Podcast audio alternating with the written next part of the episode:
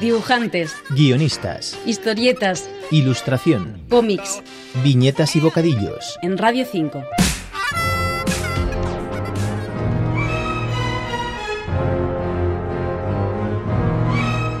La sombra sobre Gerada fue el primer álbum de bribones publicado por Carras Comics en 2020. En él, las criaturas de Lovecraft se las veían con sus dos astutos protagonistas, Bram y Whistle. Ahora se reedita en una fantástica edición ampliada y corregida con nuevas portadas y una historia inédita de 28 páginas. Hablamos con sus autores, El Torres y Pablo Moreno Collar.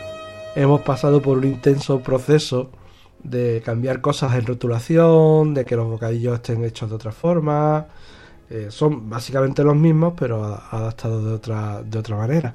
Al preguntarle, que eso sí lo hablé con, con Pablo, si íbamos a retocar algunas páginas, pero preferimos que no. Porque podemos ver la evolución de Pablo, que es monumental desde la primera página que hace de la historia de Lovecraft hasta la última, que es el, prólogo de- del cómic, ¿no? Este, este punto de inicio.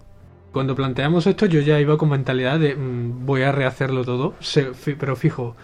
Pero bueno, lo estuve mirando y me sorprendí, me lo esperaba bastante peor y la verdad es que me gustó bastante. Evidentemente tiene cosillas, tiene correcciones, tiene retoquillos de color para o, mm, homogeneizarlo todo un poco con el prólogo.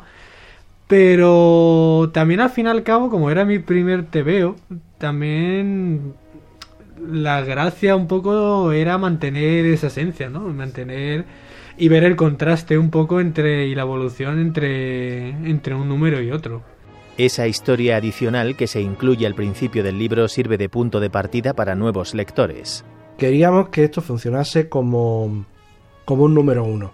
Si no conoces los cuatro volúmenes anteriores, tengo que presentarte a los personajes. Personajes tienen que hacer sus cosas. Así que tenía que tener una aventura. Y la aventura por resultado ser muy divertida. En la cual ellos mismos tienen que visitar eh, su pasado, a recoger ahí un MacGuffin enorme. Y incluso no solo vemos cosas del pasado, sino también cosas de un posible futuro.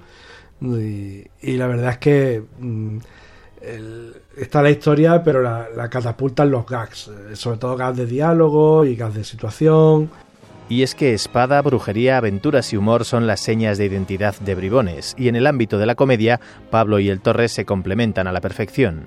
Yo como aparte doy doy clase, estoy mucho en contacto con con la chavalada, ¿no? Que es una cosa que me gusta mucho porque te mantienes activo, te fuerzas a mantenerte un poco al tanto del de los lenguajes que se van incorporando y eh, últimamente meto muchísimo meme, pero una, un nivel de meme que ayer descubrí que algunos está publicado el TV y algunos ni siquiera Juan lo había descubierto. Los dos venimos de, de generaciones distintas y, y lo bueno es cómo se mezclan. Realmente sí, mis referentes de humor, pues sí, son los Zaz, S. Mel Brooks, la comedia de situación televisiva, un Frasier y tal, que descansa fundamentalmente en la réplica, en la contrarréplica de diálogo.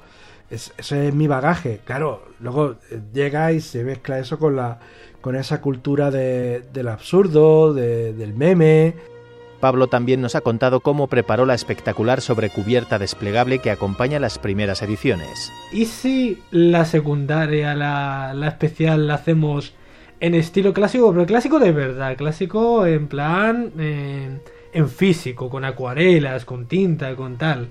Pero, ah, qué chulo y luego ya empezó a ser un desplegable de cuatro páginas y no sé, Sí, se me- fue la... ¿Recordáis aquel desplegable que eran cuatro de eh, famoso X-Men de Jim Lee?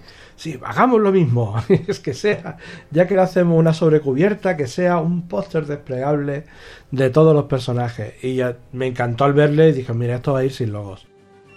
Lo bueno de un tebeo como Bribones, La sombra sobre Gerada, es que además de tratarse de una divertidísima lectura, también transmite el ánimo de los autores. Hacer un TVO así, y lo he comentado muchas veces, me ha recordado lo que es divertirse haciendo TVO.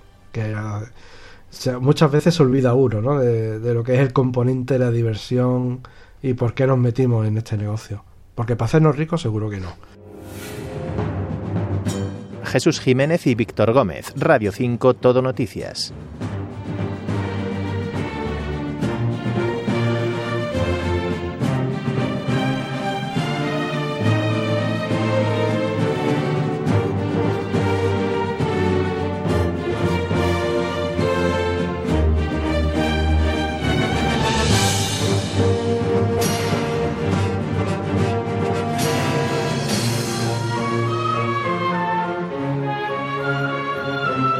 Bye.